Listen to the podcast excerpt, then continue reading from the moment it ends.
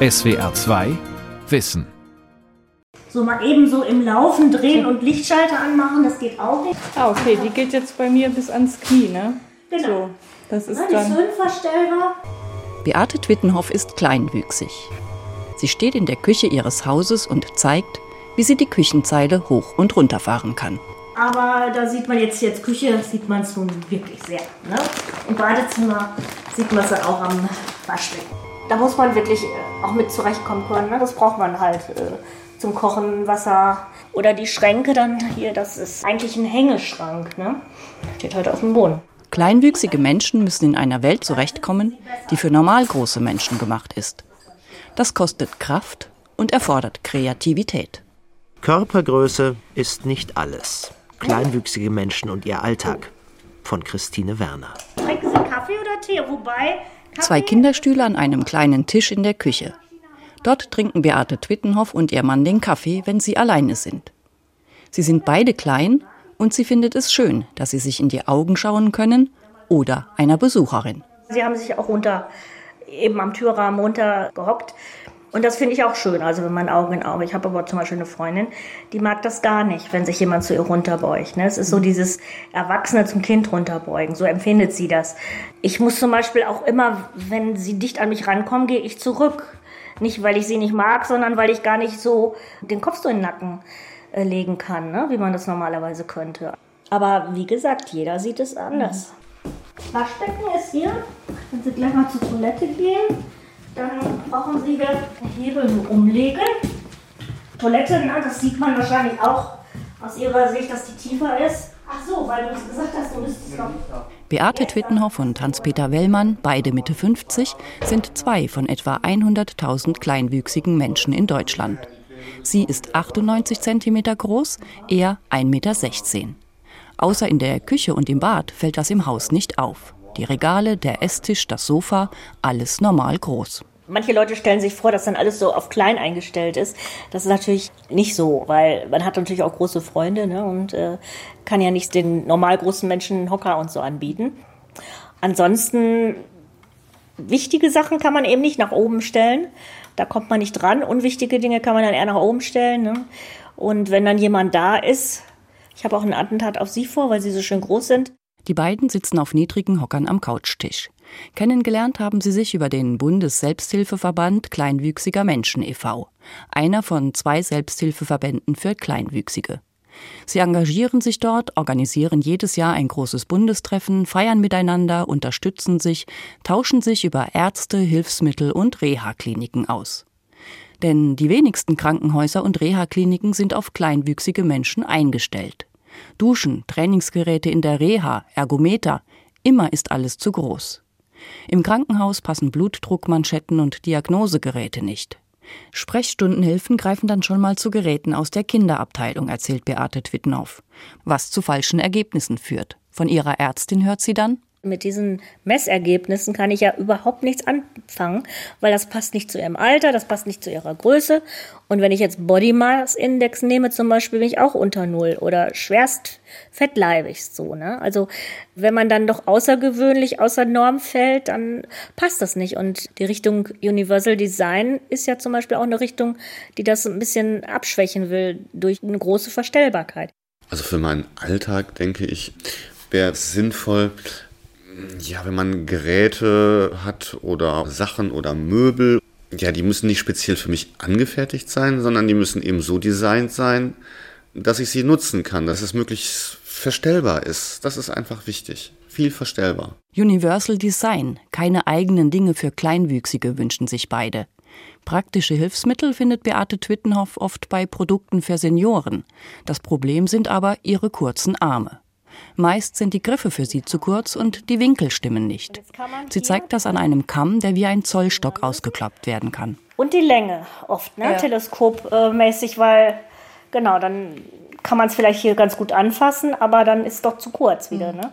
Oder sie kommen dann mit dem Arm nicht hin, ne? Richtig. Sehen Sie, das ist jetzt auch das Problem. So wie ich das halte, habe ich dann kann so stehen. Also ich kann mir wunderbar einen Seitenscheitel kämmen, Aber hinten, na, mit der Hand wird es dann jetzt gehen, aber das ist ja dann eher Glück. Bis vor einem halben Jahr hat Beate Twittenhoff in einem Krankenhaus in der Sozialberatung gearbeitet. Ihr Mann ist Lehrer an einer Realschule am Rand von Bielefeld. Dass sie einmal mit einem Partner ein eigenständiges Leben führen wird, haben sich ihre Eltern nicht vorstellen können. Sie mussten in den 1960er Jahren für ihre Tochter vieles erkämpfen. Kindergarten hat mich nicht aufgenommen. Angeblich, weil ich auf der Toilette Probleme hätte mit der Hygiene, als wenn alle anderen Kinder, naja. Und dann mit der Schule. Meine Eltern wollten, dass ich in eine Regelschule gehe und der Schulleiter auch hätte mich nicht aufgenommen, weil meine Mutter nicht gesagt hätte, okay, ich komme jede Stunde und bringe sie von einer Klasse in die nächste und in den Pausen und so. Die Diskriminierung kleinwüchsiger Menschen hat in Deutschland lange angehalten. Noch bis in die 1990er Jahre warb der Holiday Park, ein Freizeitpark im rheinland-pfälzischen Hasloch, mit einer besonderen Attraktion, einem Lilliputaner-Dorf. Zwischen Karussell und Delfinshow wurden dort kleinwüchsige Menschen in ihren Wohnwagen ausgestellt. Besucherinnen und Besucher konnten ihnen beim Wohnen, Essen, Arbeiten zuschauen. Ein Alltag unter Beobachtung. Viele Kneipen veranstalteten außerdem den sogenannten Zwergenweitwurf, ein Spektakel, bei dem Kleinwüchsige auf Matten geschleudert wurden. Die Gesellschaft war über Behinderungen überhaupt nicht aufgeklärt, erzählt Beate Twittenhoff. Und damals war ja auch noch ansteckend. Behinderung ist ansteckend. Mhm. Da war noch, na, was habt ihr denn getrieben, dass ihr so ein missgestaltetes Kind habt, ne? Die Eltern sowohl von Beate Twittenhoff als auch von Hans-Peter Wellmann sind normal groß. Das ist meistens so, denn der Kleinwuchs beruht häufig auf einer spontanen Genmutation.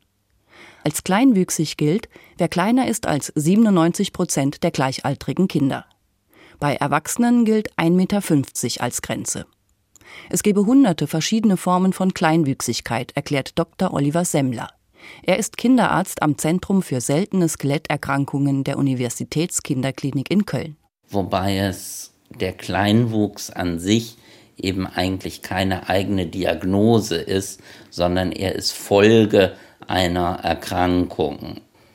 So ein bisschen kann man es vielleicht vergleichen mit einem Patient, der Fieber hat. Da ist nicht das Fieber das Entscheidende, sondern dass man herausfindet, warum fiebert der Patient und so ähnlich ist es beim Kleinwuchs eben auch, dass der Kleinwuchs nur ein Symptom ist und man eine Ursache dafür finden muss.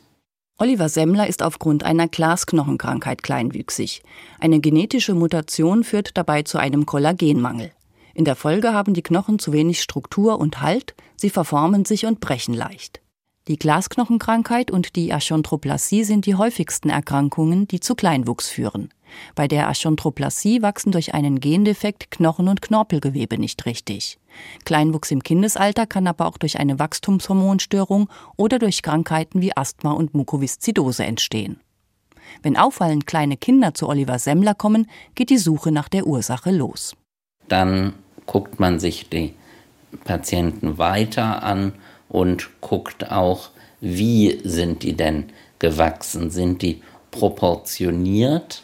Das heißt also das Verhältnis von Oberkörper, Beinen, Extremitäten passt zueinander oder gibt es Hinweise für eine spezifische Knochenerkrankung, die zum Beispiel mehr die Arme und Beine betrifft als den Oberkörper, wie zum Beispiel bei der Achondroplasie. Bei der Achondroplasie haben die Betroffenen meist einen normal großen Rumpf, Arme und Beine sind aber verkürzt. Beate Twittenhoff hat diastrophische Dysplasie. Ihr Knochengerüst ist nicht gut aufgebaut, die Gelenke sind alle angeschlagen. Ihr Skelett wird mehr durch Muskeln gehalten als durch die Knochen. Die Hüften und die Füße sind kaputt. Wie kommt sie mit ihrer Behinderung im Alltag zurecht, in einer Welt, die auf normal große Menschen ausgerichtet ist? Sie will zur Sparkasse und zum Supermarkt und fährt dafür ihren elektrischen Rollstuhl aus dem Auto. Das Auto wurde umgebaut. Gangschaltung, Bremsen, Blinker, alles wurde verlegt und Hebel verlängert. Solange kleinwüchsige Menschen einer Berufstätigkeit nachgehen, wird ein solcher Umbau von Kranken- oder Pflegekassen bezahlt. Beate Twittenhoff musste ihren Beruf aufgeben, weil ihr Körper gestreikt hat. Jetzt, da sie im Vorruhestand ist, müsste sie einen neuen Umbau selbst finanzieren. Ich finde auch jemand, der berentet ist, sollte die Möglichkeit haben, so eine Form von Freiheit zu haben, ne? umgebautes Auto und finanzielle Hilfen bekommen. In ihrem Rollstuhl fährt sie flott die Straße hinunter, hält vor einem Geldautomaten, sucht in der Tasche ihre Bankkarte. Sie komme nur schwer an den Schlitz für die Karte, erzählt sie. Ein großes Problem seien auch Touchscreens. Mit den Tasten noch sind die ja Gott sei Dank so, dass man nicht auf dem Display toucht, ne? sondern die Taste wirklich auch berühren muss. Also kann ich das gleich mit meinem Stock machen. Wenn das Display berührt werden muss, wie bei anderen Automaten, ja komme ich nicht dran und der Stock hilft nicht. Es muss schon Haut sein oder eben so ein spezieller, ja, wie heißen die Dinger, die man dann auch für ein Tablet oder so benutzt. Mhm. Ne? Mal gerade einmal suchen. Sie hat die Karte, findet aber keine Ablage für die Tasche, stellt sich auf das Trittbrett des Rollstuhls, streckt sich, bekommt die Karte gerade so in den Schlitz, greift nach dem Stock, um damit die Tasten am Display zu drücken, sagt der Kundin hinter ihr, dass es etwas dauert, stellt sich wieder, um die Geheimzahl einzutippen, tippt aber nicht schnell genug. Das kann ich jetzt übrigens auch nicht richtig lesen. Wurde abgebrochen, sagt er ja. Oh! Können Sie mir gerade einmal die Karte rausgeben? Und nochmal wieder reinstecken. Geld aus dem Automaten holen. Für normal große Menschen nicht der Rede wert. Sportlich ist es schon. Also für jemand wie mich sieht es anstrengend aus. Ja, wie gesagt, ich hatte dann mich bei der Sparkasse auch äh, beklagt darüber. Das neue Automat. Ein Geldautomat, den Rollstuhlfahrer bequem bedienen können, lohne sich nicht, hat ihr die Sparkasse mitgeteilt. Sie hätten ihr stattdessen eine Greifzange geschenkt, erzählt Beate Twittenhoff auf dem Weg zum Supermarkt. Beim Bäcker im Eingangsbereich kennt man sie, alle helfen, wenn nötig. Der Vorteil eines kleinen Ortes. Auch am Supermarktregal spricht sie Kundinnen oder Mitarbeiter an. Ich muss gestehen, dass ich äh, die Leute eigentlich auch nicht so richtig anschaue. Also es sind für mich eher Hilfsmittel. Ne? Manchmal kommen ja einfach so nette Äußerungen, ne? kann ich Ihnen noch weiterhelfen und so.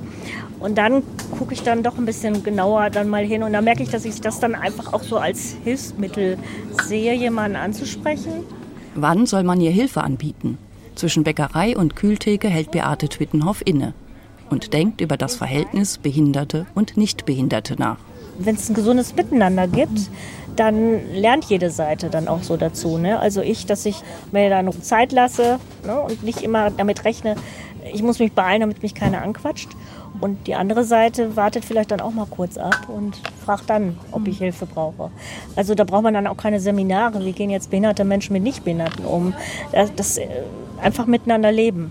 So, ich schwenke immer so ein bisschen aus. Zu hohe Geldautomaten und unerreichbare Regale im Supermarkt, zu hohe Türgriffe und Lichtschalter. Eine Herausforderung für kleinwüchsige Menschen ist aber auch, passende Kleidung zu finden.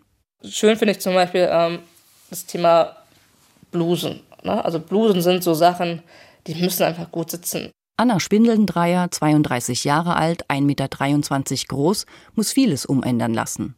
T-Shirts mit kurzem Arm gingen ja ganz gut, sagt sie, weil ihr Rumpf normal groß ist. Hosen dagegen sind immer zu lang. Mode für kleinwüchsige Menschen findet sie inzwischen beim Modelabel auf Augenhöhe. Vor sieben Jahren von Semagedik gegründet. Als Semma so die erste Bluse entworfen hat, habe ich gedacht, so, jo, das fehlt eigentlich für mich. Auch beim Thema Blazer, wo man als Frau einfach Lust hat, sich ein bisschen schicker anzuziehen es einfach wichtig ist, dass die Sachen gut sitzen. Da hoffe ich, dass das die Marktlücke noch ist für auf Augenhöhe. Anna Spindelndreier arbeitet als freiberufliche Fotografin, auch für das Modelabel. Man sieht ja, dass ich da auch mit der Perspektive super gespielt habe. Ne? Also ich habe den Mick so sehr von oben fotografiert, dass er natürlich noch kleiner aussieht, als er tatsächlich ist. Genauso habe ich ihn aber dann auch so untersichtig fotografiert, dass er wesentlich größer aussieht. Sie hat auch Skater im Rollstuhl bei waghalsigen Manövern fotografiert. Für ihre Fotos wurde sie im Frühjahr 2019 vom Online-Frauenmagazin Edition F ausgezeichnet. Als eine von 25 Frauen, die mit ihrer Stimme die Gesellschaft bewegen.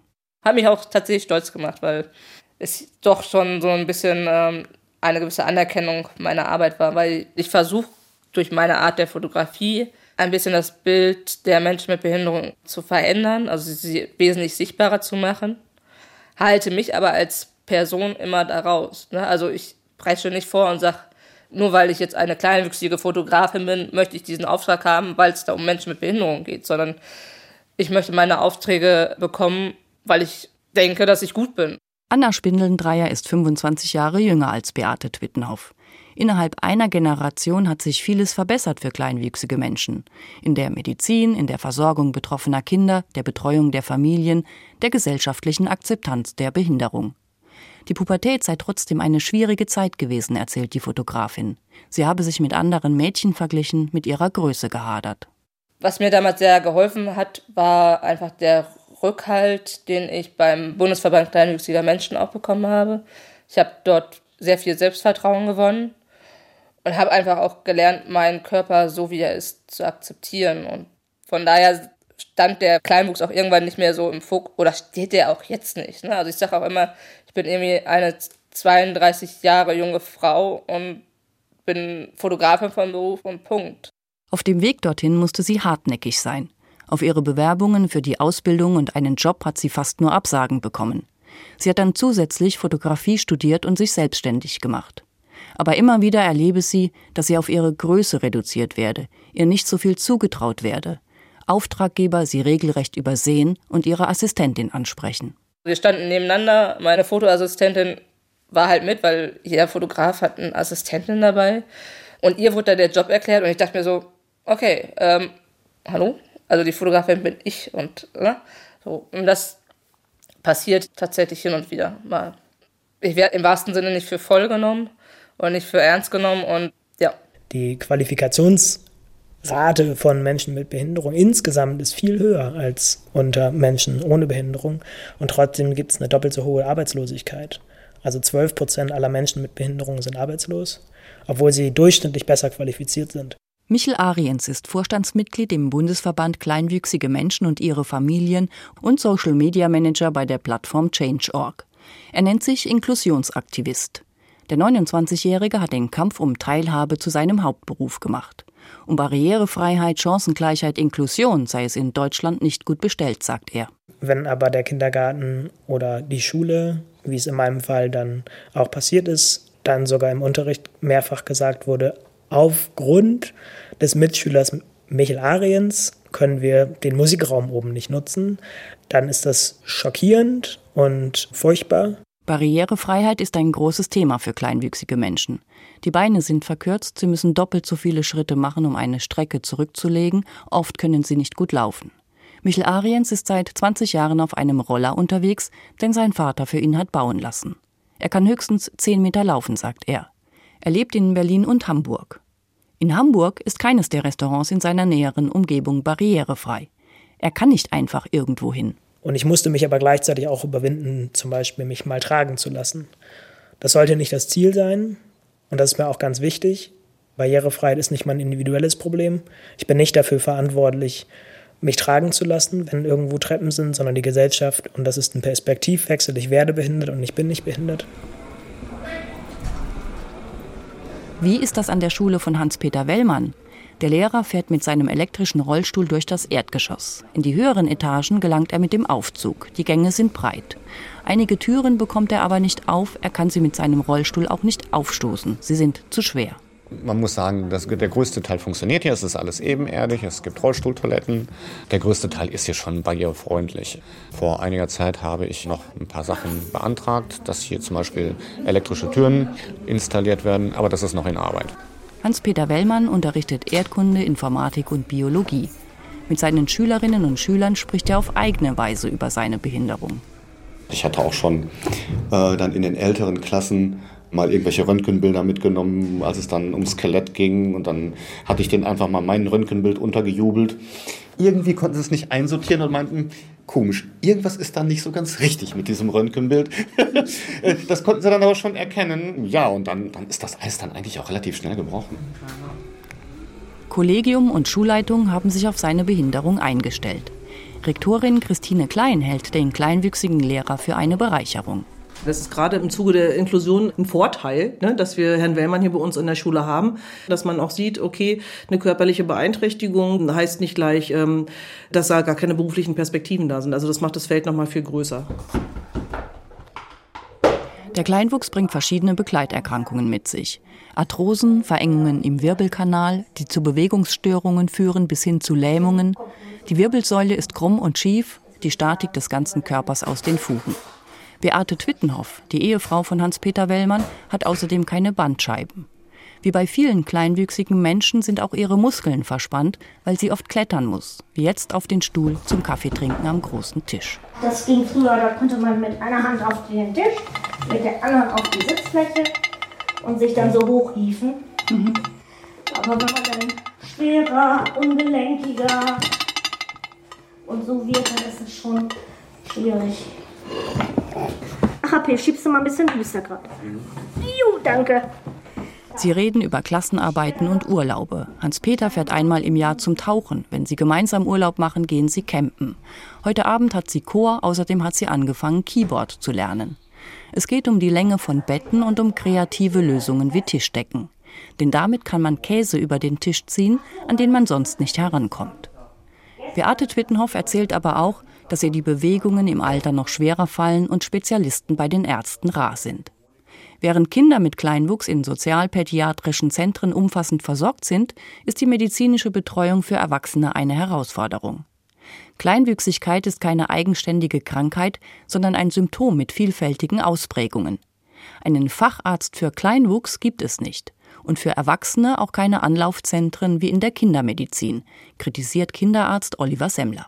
Ein entsprechendes Korrelat im Bereich der Erwachsenenmedizin hat sich bisher nicht etabliert. Und da muss dann der Betroffene wirklich sehr mühsam selber sich die verschiedensten Disziplinen zusammensuchen, was in aller Regel nicht möglich ist, weil es sie eben weder an einem Ort zusammengibt, noch es sie überhaupt gibt. Für verschiedene angeborene Skeletterkrankungen werden zurzeit Medikamente entwickelt, die die Knochen stabilisieren sollen. Oliver Semmler hat mit Kollegen erstmals ein Medikament aus der Altersosteoporose in der Therapie bei Kindern mit Glasknochen eingesetzt. Unter den Betroffenen umstritten ist mechanische Beinverlängerung in der Wachstumsphase der Kinder. Dafür werden in die Unter- oder Oberschenkelknochen Nägel eingesetzt, die Millimeter für Millimeter verlängert werden. Man muss sich bewusst machen, dass es dann zu einer zunehmenden Disproportionierung des Betroffenen kommt, der dann auf einmal vielleicht lange Beine, aber trotzdem kurze Arme hat.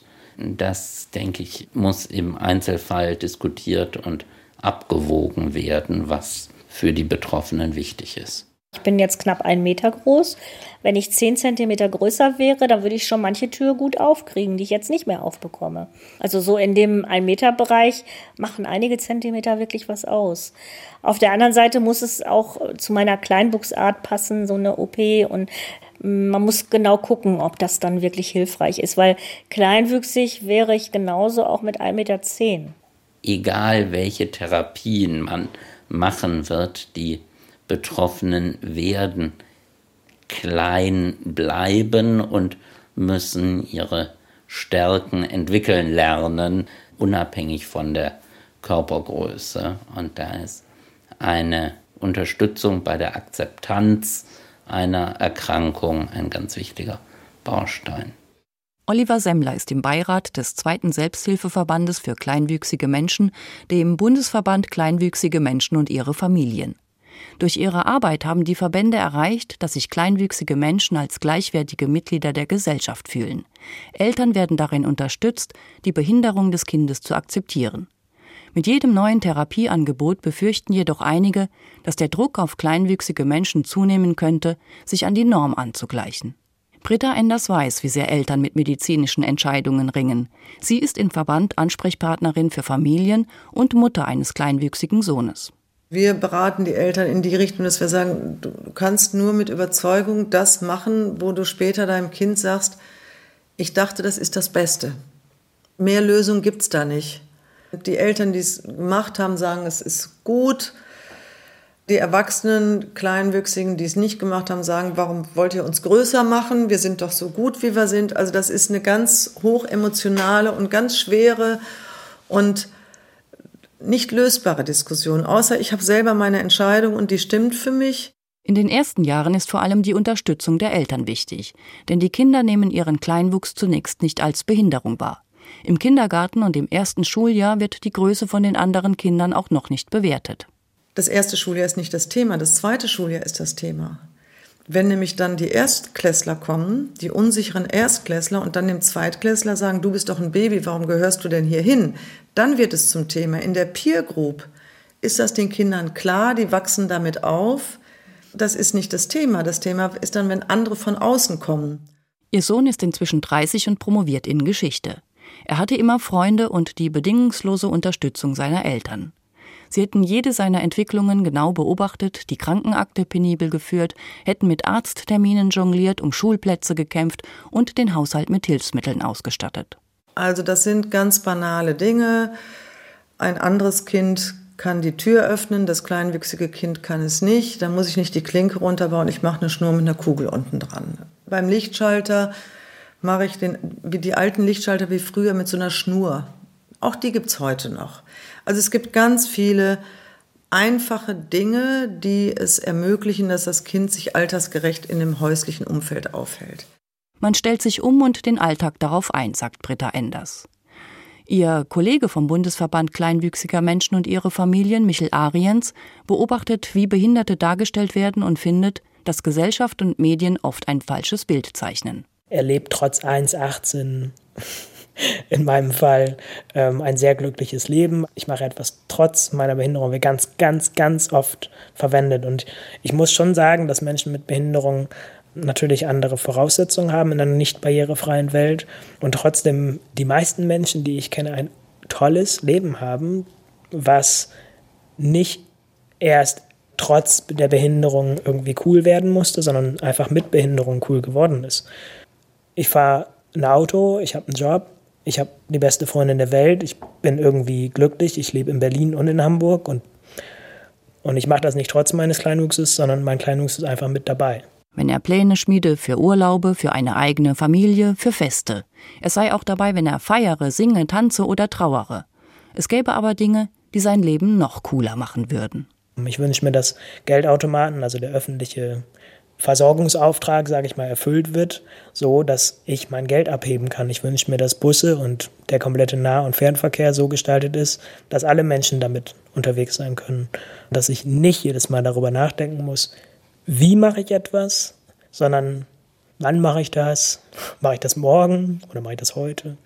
Nee, ich mache es lieber nächste Woche. Aber ich mache mir keine Gedanken darüber, ob ich das überhaupt kann oder nicht. Und das ist eine Welt, die ich mir wünsche. SWR 2 Wissen. Manuskripte und weiterführende Informationen zu unserem Podcast und den einzelnen Folgen gibt es unter swr2wissen.de.